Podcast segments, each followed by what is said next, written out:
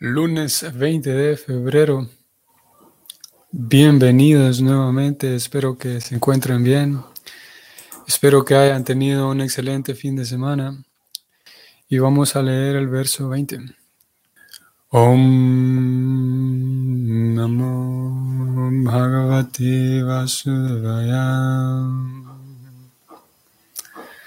Om Namo Bhagavate Vasudevaya.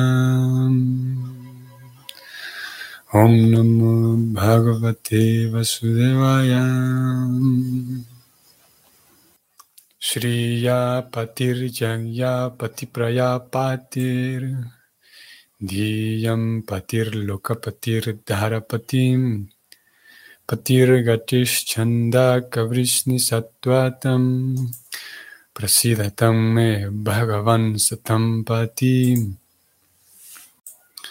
La traducción es la siguiente.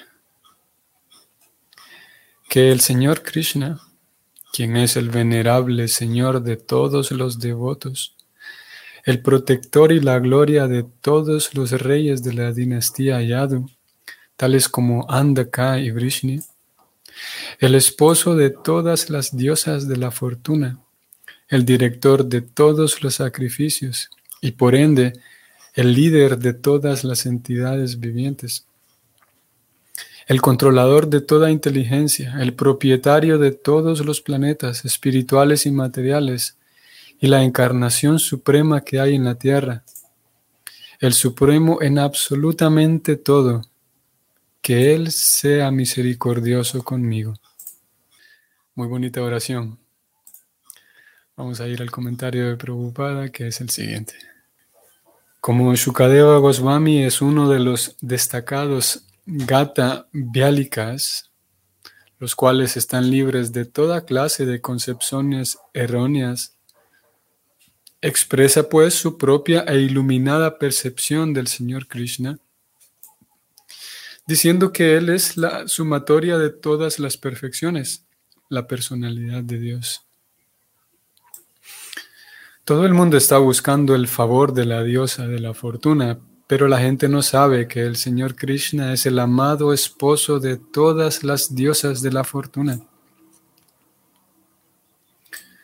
En la Brahma Samhita se dice que el Señor, en su trascendental morada, Goloka Vrindavana, acostumbra a cuidar las vacas Surabhi y que ahí es servido por cientos y miles de diosas de la fortuna.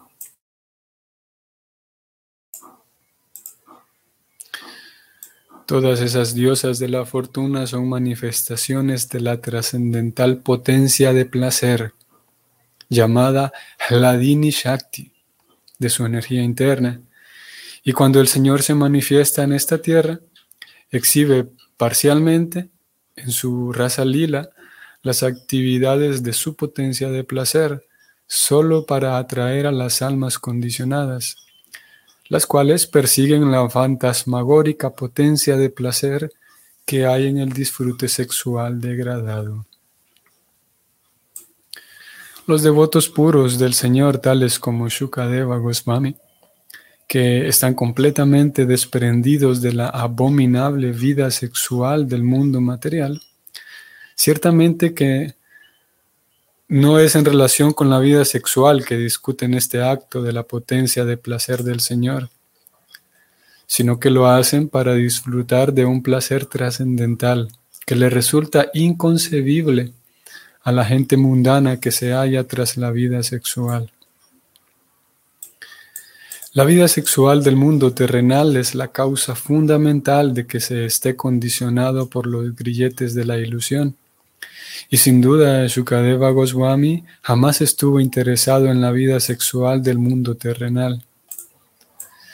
Y la manifestación de la potencia de placer del Señor tampoco tiene ninguna relación con esas cosas degradadas. El Señor Chaitanya era un sannyasi estricto, hasta tal punto que no permitía que ninguna mujer se le acercara ni siquiera para postrarse y ofrecerle respetos. Él jamás oyó siquiera las oraciones de las Devadasis que se ofrecían en el templo de Yaganat, porque a un sannyasi se le tiene prohibido oír canciones cantadas por el sexo bello. Sin embargo, incluso en la rígida posición de un sannyasi, recomendó la manera de adorar que preferían las gopis de Brindavana, como el más elevado servicio amoroso que es posible prestarle al Señor. Y Srimati Radharani es la líder principal de todas esas diosas de la fortuna. Y por consiguiente, ella es el complemento de placer de Krishna y no es diferente de él.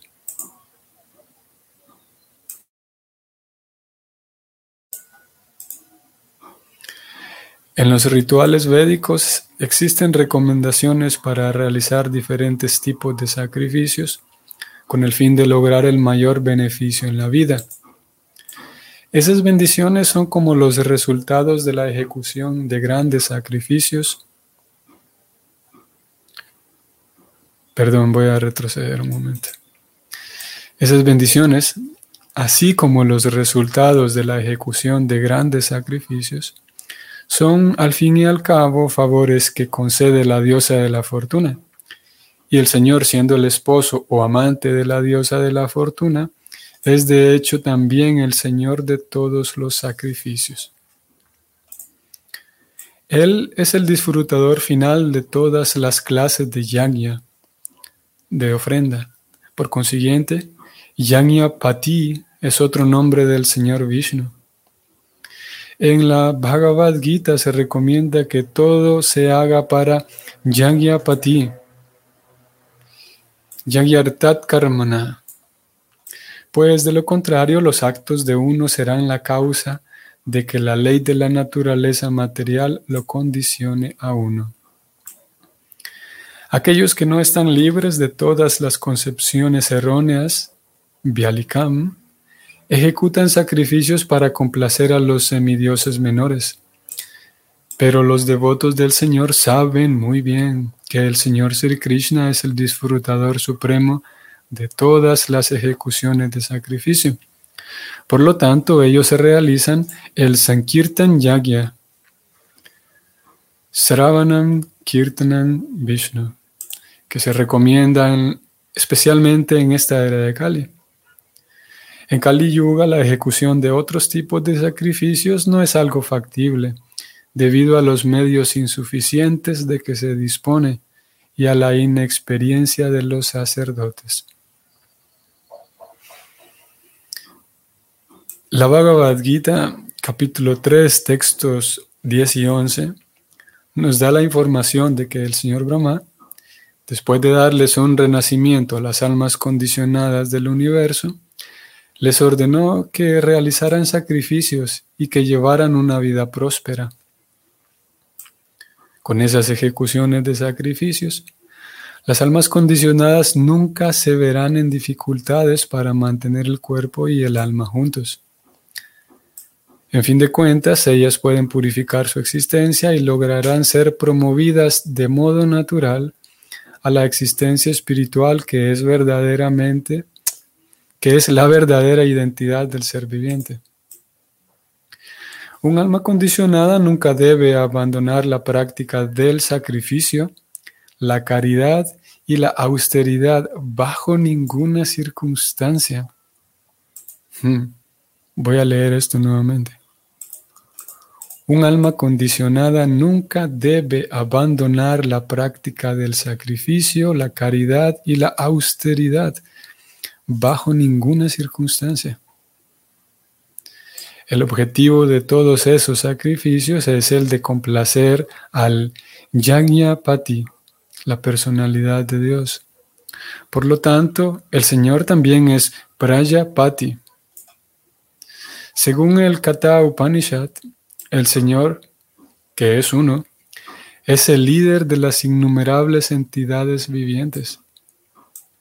Las entidades vivientes son mantenidas por el Señor. Eko Bahunam Yo Al Señor se lo llama en consecuencias el Supremo Bhuta Brit, o el sustentador de todos los seres vivientes.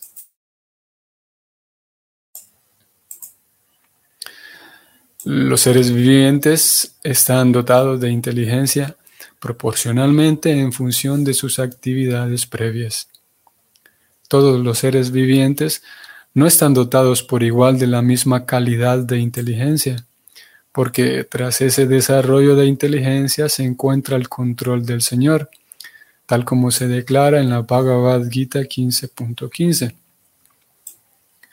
El Señor, en forma de Paramatma, la superalma, vive en el corazón de todos y sólo de él proceden la capacidad de recordar, el conocimiento y el olvido que hay en uno. Mata Smritir Cha. Por la gracia del Señor, una persona puede recordar claramente actividades pasadas, mientras que otras personas no pueden hacerlo. Por la gracia del Señor, una es sumamente inteligente y mediante el mismo control, otra es necia. De modo que el Señor es Diyampati o el Señor de la inteligencia. El alma condicionada únicamente por locura ocupa toda su energía e inteligencia en la complacencia de los sentidos y para lograr ese fin en la vida comete deliberadamente toda suerte de fechorías. Eso trae como resultado que en vez de lograr una vida no condicionada y de plena libertad, la desquiciada alma condicionada se enreda de nuevo una y otra vez en diferentes tipos de cautiverio en cuerpos materiales. Todo lo que vemos en la manifestación material no es más que la creación del Señor. Por lo tanto, Él es el verdadero propietario de todo lo que hay en los universos. El alma condicionada puede disfrutar de un fragmento de esa creación material bajo el control del Señor, pero no de una manera autosuficiente.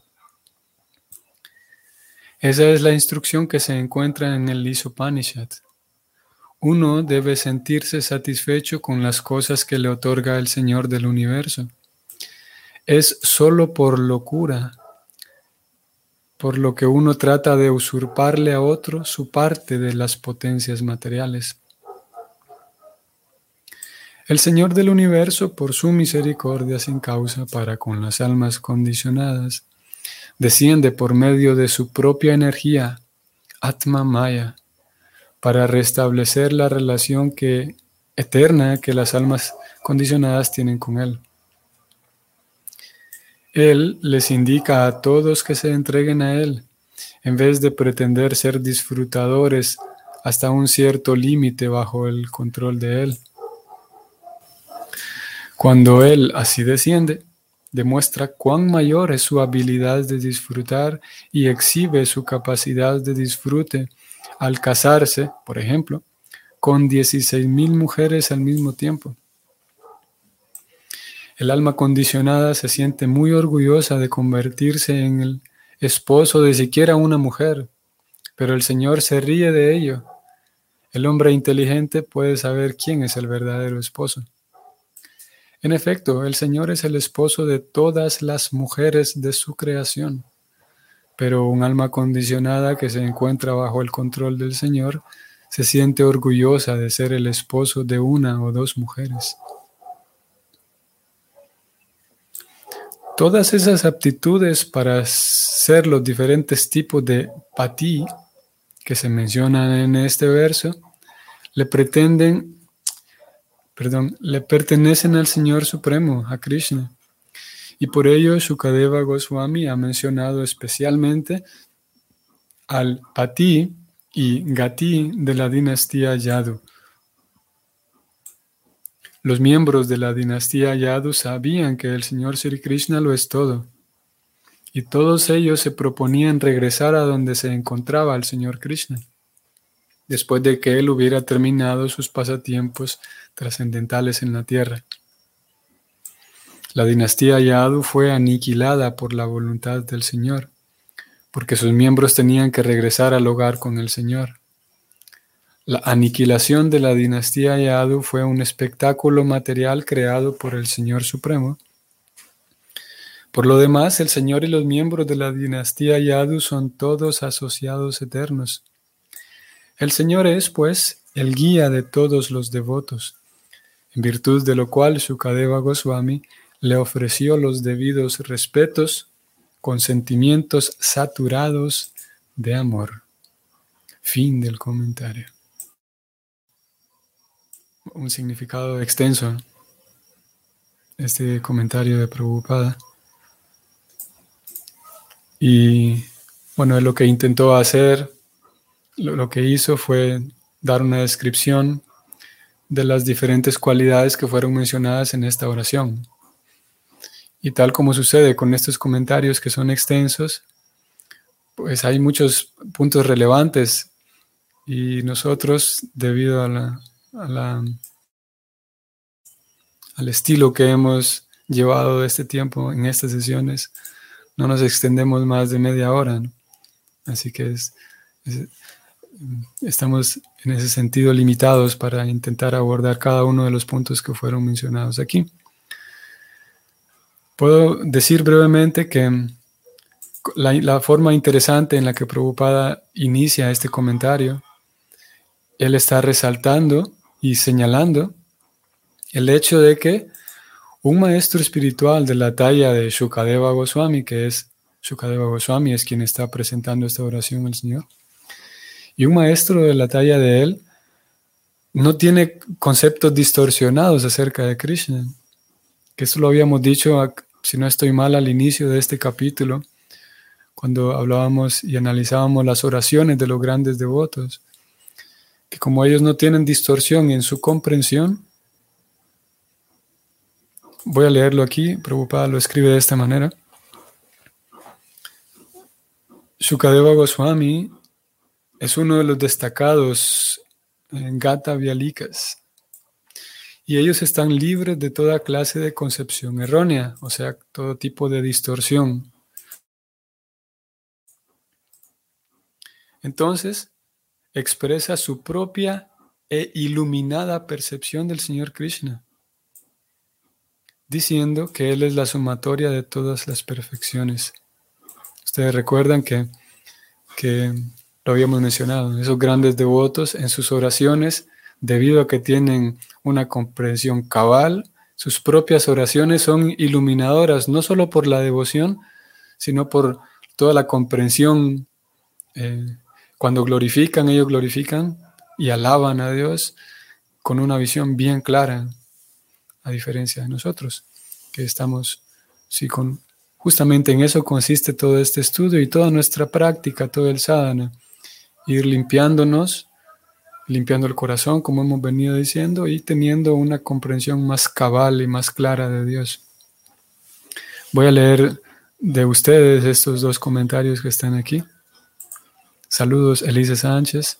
Saludos a todos también.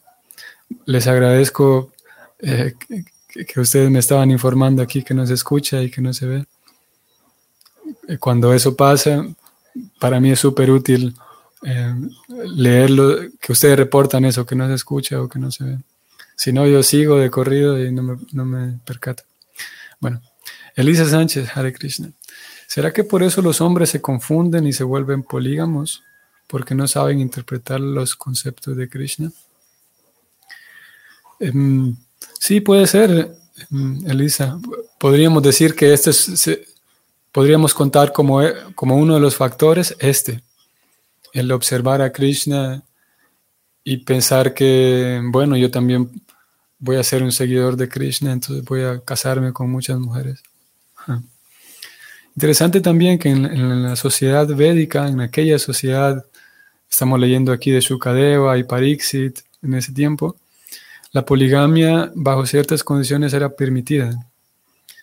Y también eso se ve después incluso después de ese tiempo védico en otras diferentes civilizaciones antiguas, anteriores a la nuestra, esa poligamia era visto como algo natural, lo cual es un tema súper interesante también y relevante en el contexto político en el que estamos, porque alguien podría interpretar eso como que, ah, bueno, Entonces, si es una sociedad que permite la poligama, quiere decir que las mujeres son vistas de menos. Como digo, es relevante justamente bajo esta última línea que mencioné por todo el contexto político que hay. Y, bueno, realmente es otro tema, pero lo cierto es que en la sociedad védica sí, hay eh, el caso de los reyes, por ejemplo, y principalmente los reyes, ellos por costumbre se casaban con, muchas mujeres. Voy a introducir aquí, en este punto, el, caso del señor Ramachandra, que es la historia del señor Ramachandra es una cosa increíble, tal como Prabhupada lo mencionó aquí, que Krishna desciende para, para demostrarle a nosotros que estamos distraídos por tantas tonterías absurdas y sin sentido.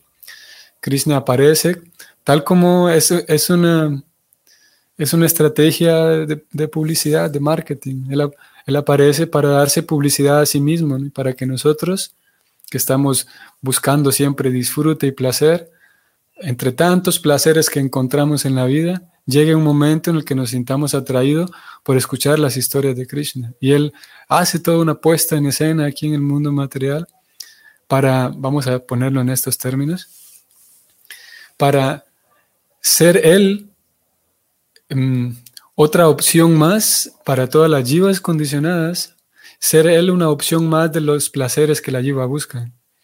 Entonces, la historia del señor Ramachandra es increíble.